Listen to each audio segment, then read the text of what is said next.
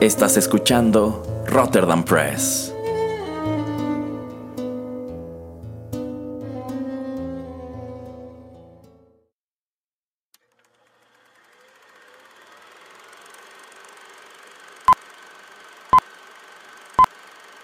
Rotterdam Press presenta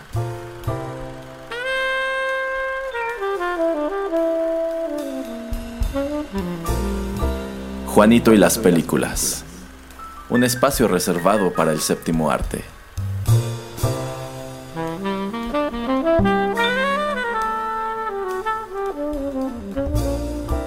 Ocupa tu butaca. Comenzamos.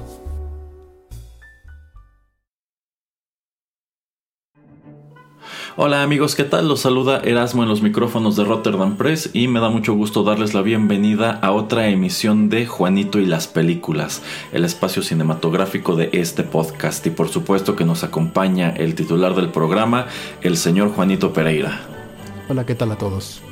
quien por cierto es la mente maestra de este pequeño episodio y a quien tengo que decirle que el señor Pereira le, le falló el timing como por un mes y pico, ¿eh? Porque bueno, yo hubiera situado este programa en otras fechas, no específicamente en estas, aunque también podríamos decir que este producto pues cuenta como una especie de especial doble o, un es un especial multiusos que puedes utilizar en cualquiera de las dos ocasiones. ¿Sobre qué estaremos platicando en esta ocasión, señor Pereira? El señor Erasmo está equivocado porque dice en el título de la película A Nightmare Before Christmas.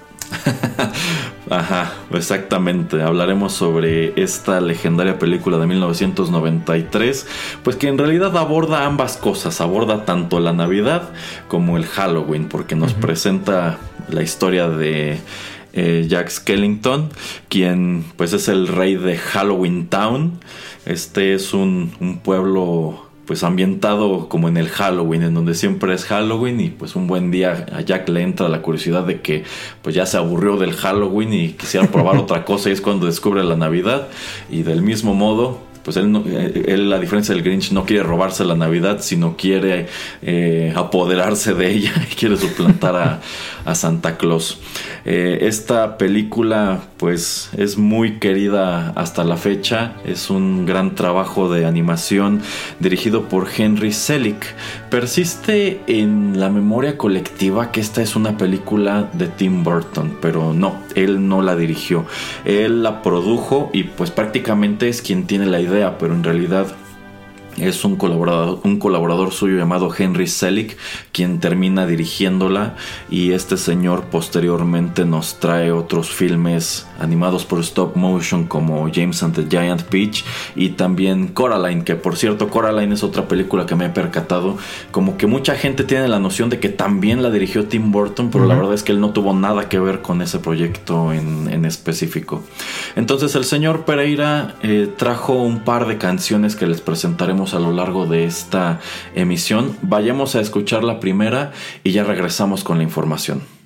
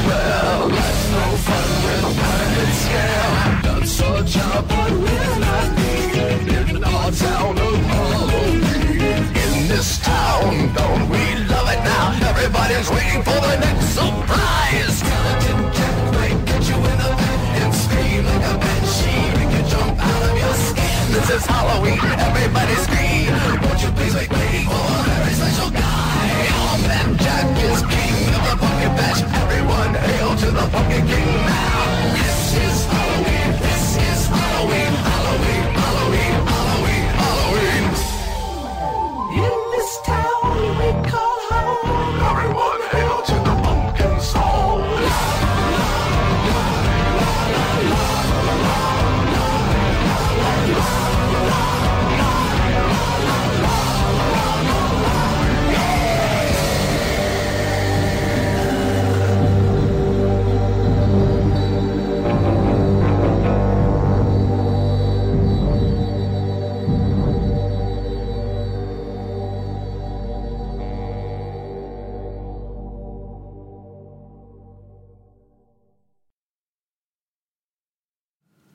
Acabamos de escuchar la canción This is Halloween. Este es uno de tantos temas musicales que conforman el soundtrack de The Nightmare Before Christmas de 1993, que al mismo tiempo que es una película animada es presentada como si fuera un gran musical y muchas de las canciones que aparecen a lo largo de este filme pues sin lugar a dudas son entrañables para quienes la vimos cuando éramos jóvenes, para quienes la han ido descubriendo a través de los años, para los fans tanto de las filmografías de Tim Burton como pues, los trabajos musicales de Danny Elfman, etcétera, etcétera. Y efectivamente... Eh, todas las canciones, toda la música incidental de esta película fue escrita por Danny Elfman. Es prácticamente aquí donde comienza esta larga serie de colaboraciones que él tiene con Tim Burton los años siguientes. Sin embargo, pues ya se percataron que no escuchamos la versión original de la canción. Al señor Pereira se le ocurrió que pues para darle un twist a este programa y en vista de que son canciones que ya todo mundo conoce, pues traer un- un- algunas versiones distintas. En este caso escuchamos el cover que presentó Marilyn Manson en el año 2006 y él graba esto específicamente para un relanzamiento del soundtrack de la película ese mismo año. Y bueno, a pesar de que esta es una pieza musical que tiene un buen número de covers, algunos de los cuales están padres, algunos de los cuales no tanto, eh, pues a mí me gusta mucho este que hace Marilyn Manson. Creo que de entre todos los artistas a quienes pudieron haberles encomendado una regrabación de esta pieza musical, pues yo creo que fue una muy buena idea dársela a, Marilyn Manson. Hay a quienes no les gusta este cover, hay a quienes sí nos gusta, pero bueno, de los que hay allá afuera, este es uno de mis favoritos. ¿A usted qué le parece, señor Pereira? A mí la, como estás comentando, perdón, eh, la música original eh, es muy chida, pero es muy, es muy icónica y ya muy conocida. Entonces, eh, de hecho, te iba a regresar, eh, digamos, la, el foco de atención a ti, porque ¿qué, piensas acerca de que hayan, pues después de tantos años, vuelto a, lanzar un, un soundtrack nuevo y diferente? A mí me gusta mucho. eh, y también una nueva versión, una nueva visión de la música, me parece una idea excelente pero pues de hecho es lo que quería plati- platicar contigo o preguntarte a ti porque pues sé que te gusta mucho esta película. Eh, a mí, como te digo, eh, se me hace algo muy inteligente, pero pues de verdad, eh, después de tantos años debes de saber que la película tiene un gran cult following pues para eh, invertir y apostarle a un nuevo soundtrack. Sí, vamos, yo siento que esta película y todas sus canciones son algo súper entrañable y son de esas cosas tan entrañables que a veces quisieras que no los, no los volvieran a tocar. Yo creo que han sabido manejar precisamente ese asunto de que esto se encumbró como un título de culto muy bien, porque tú pensarías que este es el tipo de título del cual ya hubieran sacado quizás secuelas o spin-offs o incluso eh, ya habrían montado esto como un musical, ¿no?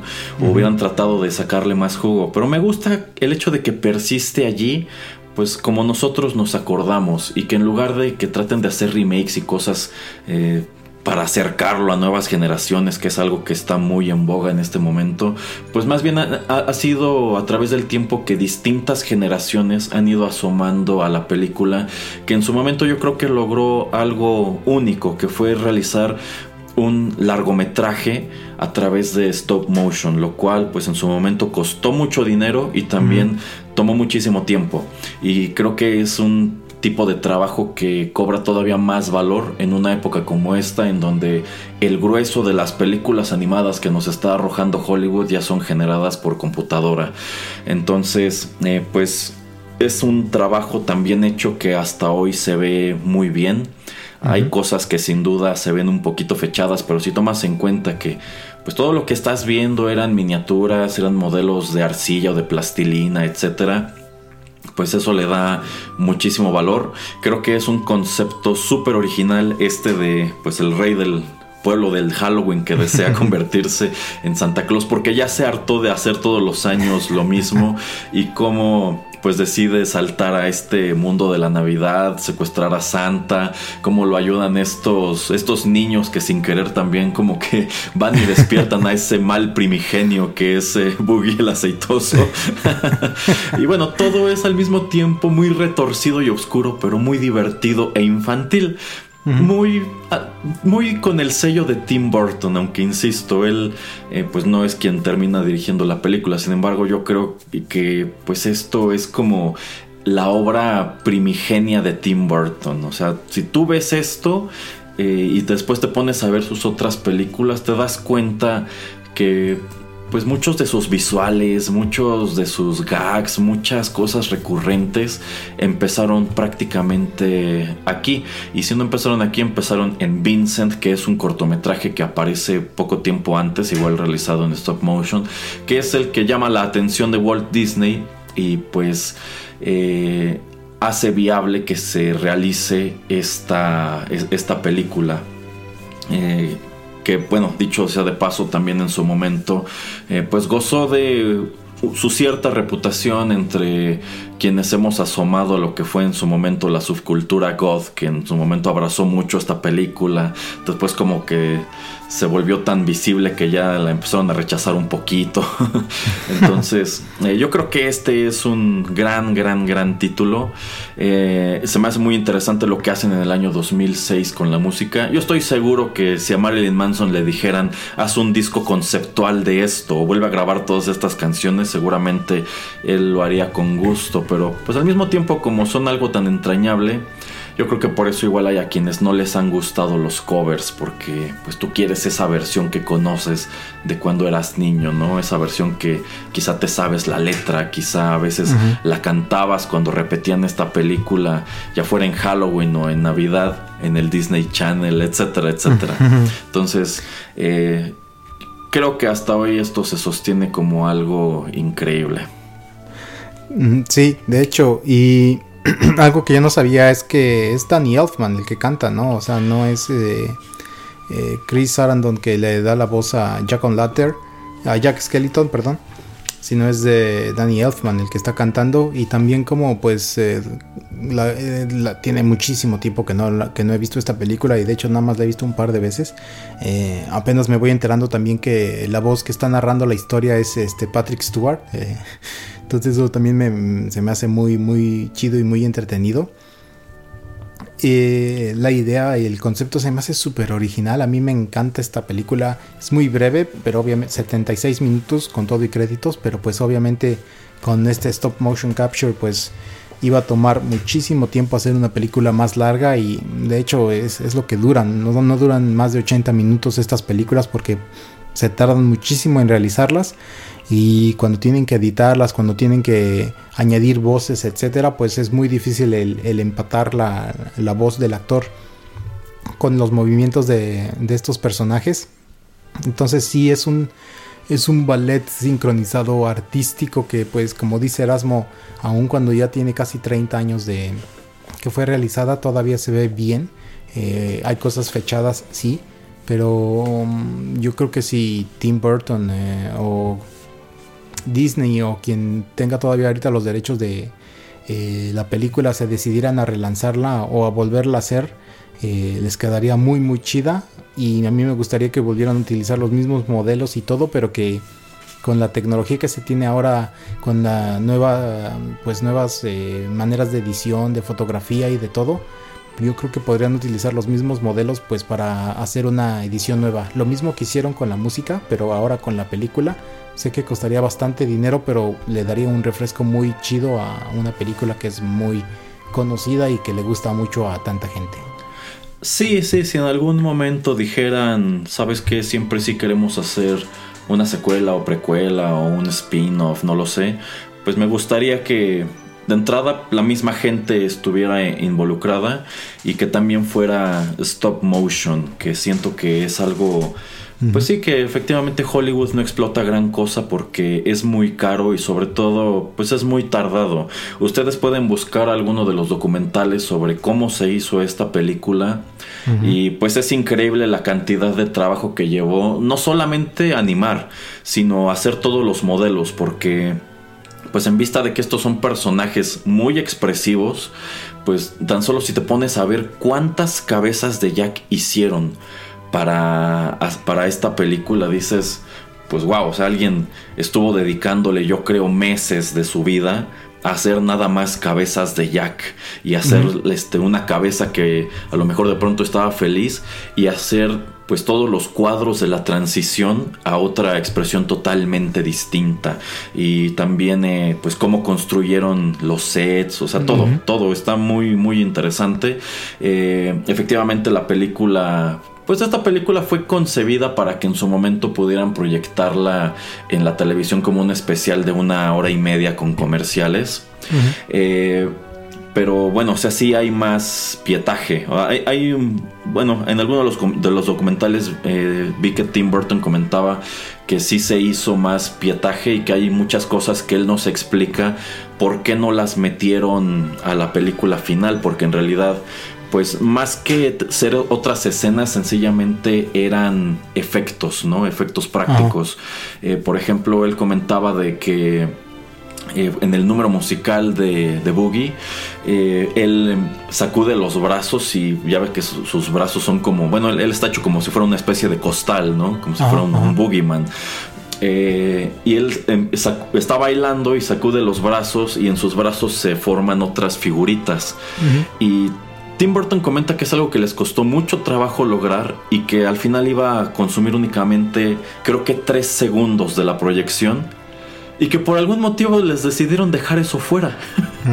Digo, o sea, no aportaba nada ni a la película y quizá tampoco al número musical, pero pues que era un efecto que a él le gustaba y que últimamente decidieron no utilizar, quién sabe por qué.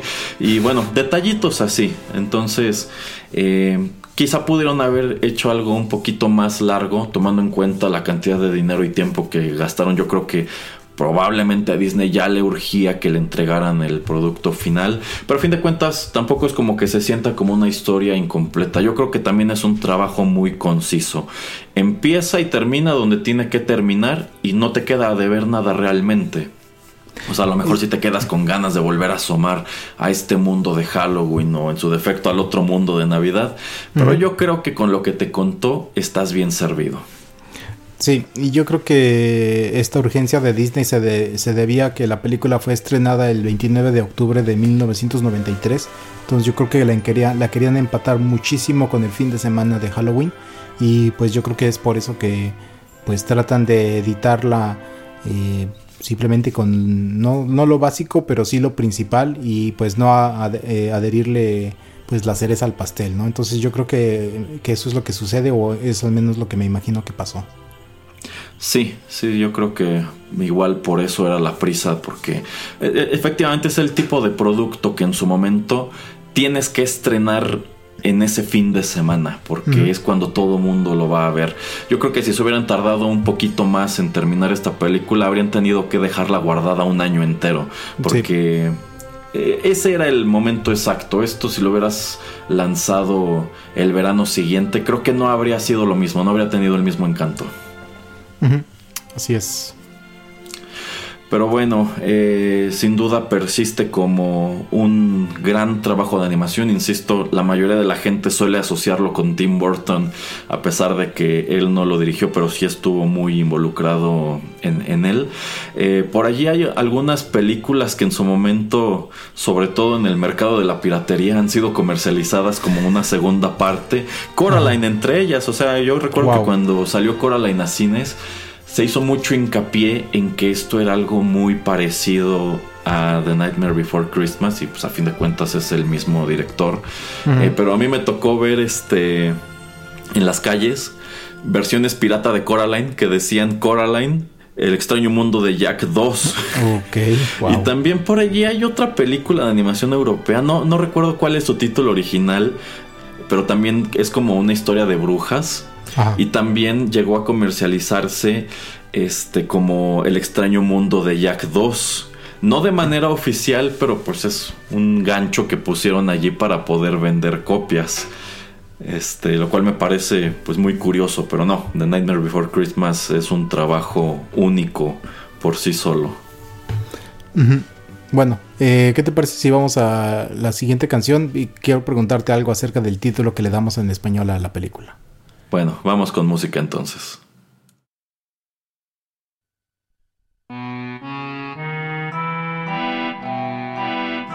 I sense there's something in the wind that feels like tragedies at hand.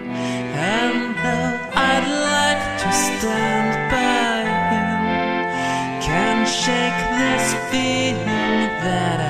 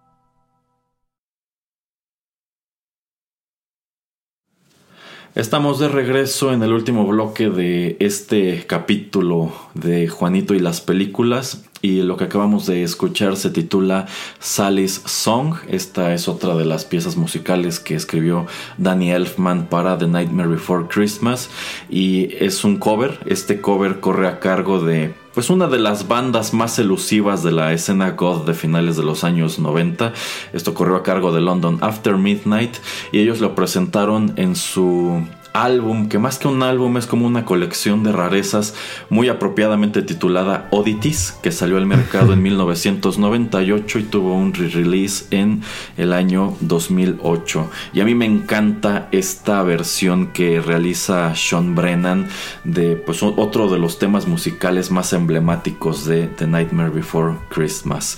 que por cierto aquí cabe señalar que el personaje de Sally en la película, en su doblaje original en inglés, es interpretado por Catherine O'Hara, a quien también encontramos en qué otra película muy navideña, señor Pereira. Eh, mi pobre angelito. Exactamente. También aparece en Home Alone como la mamá de Kevin McAllister. Nada más nos faltaba traer esta semana Beetlejuice como para darle Así como para de- decir las películas más importantes que, pues, por lo menos ahora yo me acuerdo que donde sale Catherine O'Hara, ¿no? Sí, sí, y bueno, de hecho ya hemos hablado aquí en el podcast de Beetlejuice, porque bueno, eh, si ustedes se regresan en los episodios de Juanito y las películas, por allí encontrarán precisamente nuestro tributo a Danny Elfman, en donde repasamos eh, pues un número de películas que él musicalizó, en las cuales estuvo trabajando junto con Tim Burton, y efectivamente una de ellas es Beetlejuice, en donde eh, pues Catherine O'Hara regresa como uno de los personajes principales. Sí, exactamente. Bueno, nada más te quería preguntar en este último segmento acerca del, del título que se le da en español, porque pues muchas veces eh, se me hace chistoso, ¿no? Erasmo, la verdad no, no tengo idea y creo que es algo interesante que eh, se puede buscar en internet, tal vez encuentres la respuesta o no. ¿Quién diablos le da los títulos en español a las películas? Porque pues no sé por qué se llama el extraño mundo de Jack. O sea, ¿qué, qué- qué- lo hace extraño? Es, es, un mundo, es el mundo de Halloween. Y lo único extraño es que Jack quiere también como robarse la Navidad para tener dos eh, días festivos al año. Pero pues, no sé. De hecho me gusta el título, pero como que no es exactamente... No le hace referencia a, a- a- pues a, a ninguna de estas dos festividades, ¿no? No, no, efectivamente, e igual no me explico por qué, sobre todo en los años 80, en los 90, cuando traían estas películas de Estados Unidos al- a, a Latinoamérica, de repente les cambiaban el título o tomaban decisiones que igual son medio inexplicables, como sería el caso del Grinch, en donde Ajá. en el doblaje que se realiza para transmitirlo a México le cambian el nombre al personaje. No, originalmente no era el Grinch, era Odeón.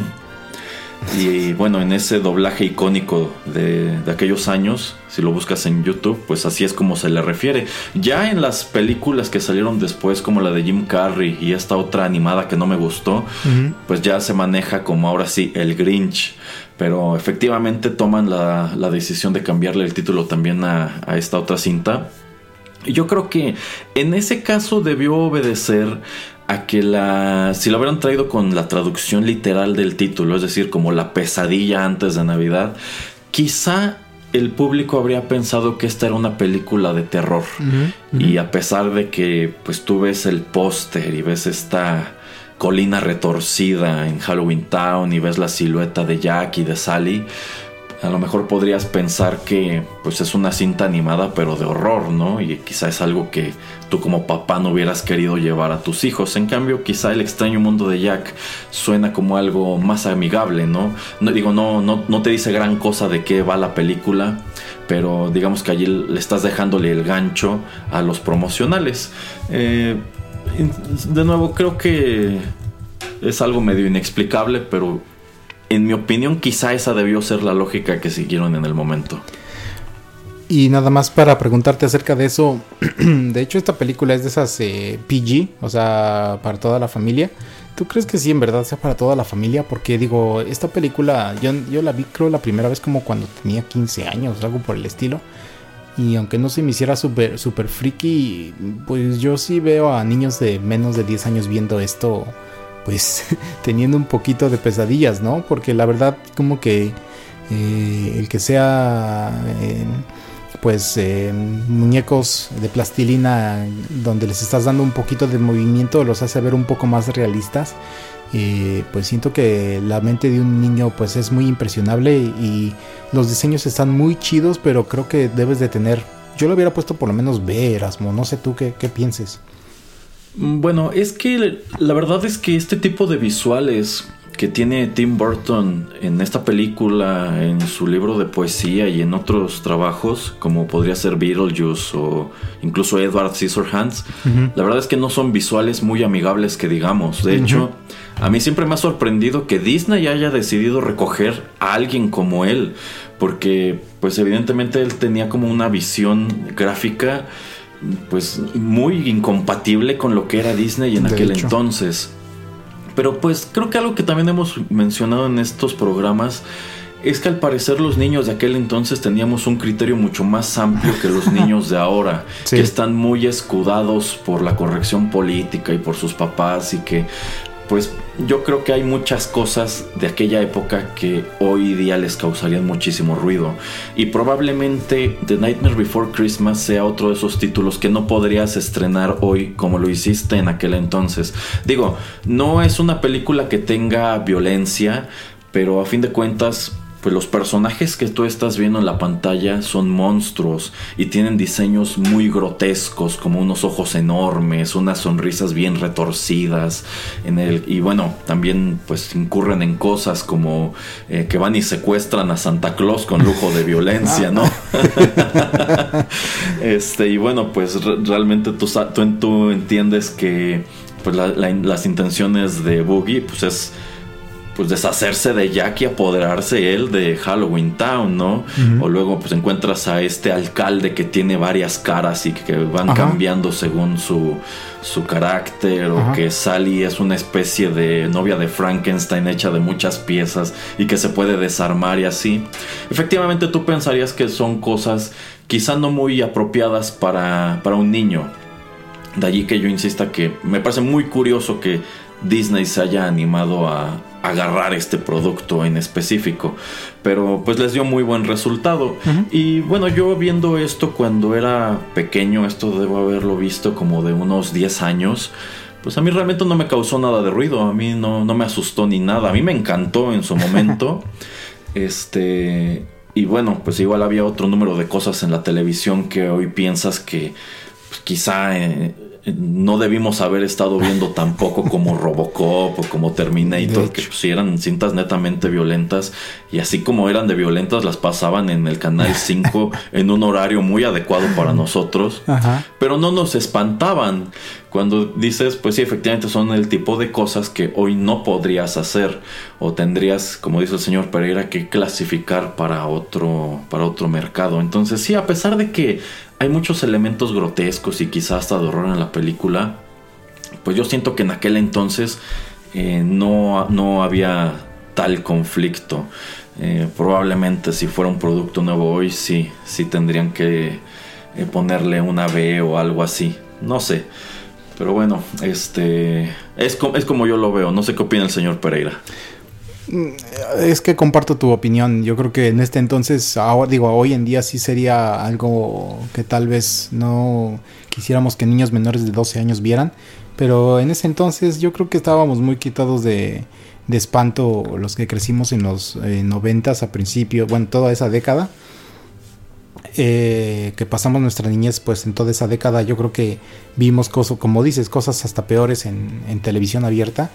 Pero pues al estar, eh, no sé, eh, absorbiendo tanta información, al estar consumiendo tantos productos como eran películas, eh, cómics, eh, series animadas, videojuegos, pues yo creo que éramos un poquito más perceptivos y mm, creo que podíamos separar un poquito lo que era el entretenimiento de la realidad y es lo que pues nos hacía nos hacía más permeables a no pues este estar tan espantados con este tipo de material y pues como dices digo en algún punto el en departamento legal o eh, la gente con posiciones más altas en, en Disney pues decide lanzar esto para toda la familia pues porque se ve no que es una película muy interesante muy bien hecha y que pues no iba a ser de gran impacto en las mentes de los chicos pero pues nada más era un tema que quería traer para saber tu opinión y qué bueno que así lo hicieron porque pues, si no nos hubiéramos tardado más en verla no Erasmo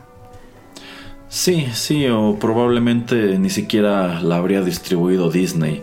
No sé, yo creo que fue un golpe de suerte que Tim Burton se convirtiera en un director tan, tan mainstream. Yo creo que es el tipo de persona que bajo otras circunstancias, quizás si nunca hubiera existido esta película, se habría sostenido como alguien super indie. Sí, o sea, como sí. un director de estos muy de culto, del cual solamente un puñado de conocedores saben o que no se tiene una base de seguidores muy específica. Eh, y bueno, prueba de ello es lo que pasa después con su Batman, que pues después de la segunda película pues ya como que los estudios dijeron esto está muy está muy cañón tomando en cuenta que estamos tratando de hacer películas para niños y pues, las temáticas y los personajes todo está muy oscuro y pues como que dijeron pues, le damos cuello no incluso pues también es por eso que a mí me súper sorprendió que le hayan dado el remake de Dumbo. De hecho, sobre todo si tomamos en cuenta que todas estas nuevas versiones de los clásicos de Disney están tratando de ser versiones políticamente correctas de esas mismas historias. Yo no me explico a quién le pasó por la cabeza ofrecérselo a Tim Burton o si él tenía la curiosidad de hacer esa película, pero tomando en cuenta cuál fue el, el, el resultado final, la verdad yo pienso que no. Yo al ver esa película pensé, esto lo hizo de malas de principio a fin. yo no la he visto y no, no tengo ganas de verla, la verdad. No vale la pena, señor Pereira. De entrada, lo, lo único que les puedo decir es que Dumbo ni siquiera es el personaje principal de su película. Wow. Así. Wow, Ujú. ok. Lo no, que sí, no, no, es, es un desastre. Lo que sí les recomiendo ver, y es porque ya está en Blu-ray, en DVD y todas esas cosas, es la de Tenet. Así es que si no pudieron ir a ver al cine, pues vayan a, a su eh, lugar preferido en línea, pues para eso de guardar la sana distancia y pídanse su película para que la puedan ver. Ahorita mismo voy corriendo a Amazon a pedirla, señor Pereira. Háganlo, háganlo. Pero bueno, ¿algo más que decir sobre The Nightmare Before Christmas? Ah, nuevamente me encanta que es stop motion capture, me encanta que es una película muy original y que trata de pues mezclar eh, dos festividades que pues son celebradas en muchos lugares del mundo. Eh, los diseños de los personajes son muy chidos y pues es más que nada eso y a mí me encanta el perro, el perrito cero me encanta. ¿Ha visto este, esta ilustración que es como un meme en donde dan a entender que Jack y el perro son este Ah. el Grinch y su perro después de que murieron? Podría ser, ¿eh? De hecho. Pues la verdad como que el estilo gráfico ahí le va. De hecho, ¿sabe una Wow. cosa? Dime. Creo que hace falta que Tim Burton haga una adaptación de algo de Doctor Seuss, ¿eh? De hecho, sí. a mí me gustaría bueno. mucho ver su visión del Grinch. O de Sí. The Cat in the Hat. De las dos, de las dos. Ajá, Sí, ajá. sí, sí, de hecho sí. No les dé no les dé ideas a los de Disney y a todos esos. Ah, de veras, ve de veras. El próximo año sale. Si no, después, después estaremos en Tecpilia hablando de cómo ya Tim Burton va a hacer este, el remake del Grinch. Exactamente. Pero bueno, con eso llegamos al final de esta emisión que eh, pues pertenece a este especial que ideó el señor Pereira de la semana de películas navideñas. Títulos muy interesantes, así que si no han escuchado los otros programas, los instamos a que los busquen en cualquiera de las plataformas que ya conocen. Despídase, señor Pereira. Muchas gracias a todos y que pues pasen un- un- un- una feliz Navidad y que el próximo año pues nos traiga mejores cosas y, y ojalá que podamos todos regresar de manera pues eh, bien al cine y como pues está haciendo Warner si no queremos pues quedarnos en nuestra casita y servicio de streaming. También eso es agradable. Que bueno que hay tanto con muchísimo contenido y pues aquí seguiríamos viéndolo porque pues nos encanta ver películas o no Erasmo Sí, sí, y sin duda el año que entra tendremos muchas cosas que comentar sobre la manera en que se, tra- se está transformando la industria a partir de pues, todos estos fenómenos, ¿no? así es Bueno, pues muchísimas gracias por la sintonía, no solo de esta emisión, sino su constante compañía a lo largo de este año. Seguimos pues aquí con muchos temas, muchos programas, muchas cosas que platicar con ustedes, así que no se despeguen de los programas y contenidos de Rotterdam Press. Gracias y hasta luego. bye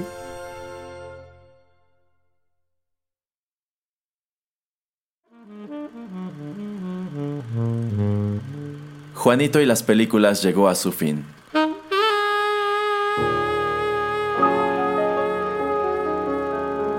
Pero no te vayas todavía, que hay permanencia voluntaria.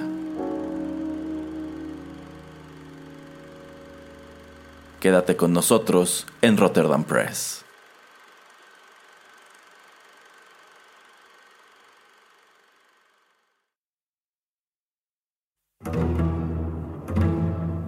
Estás escuchando Rotterdam Press. Radio como hecha en casa.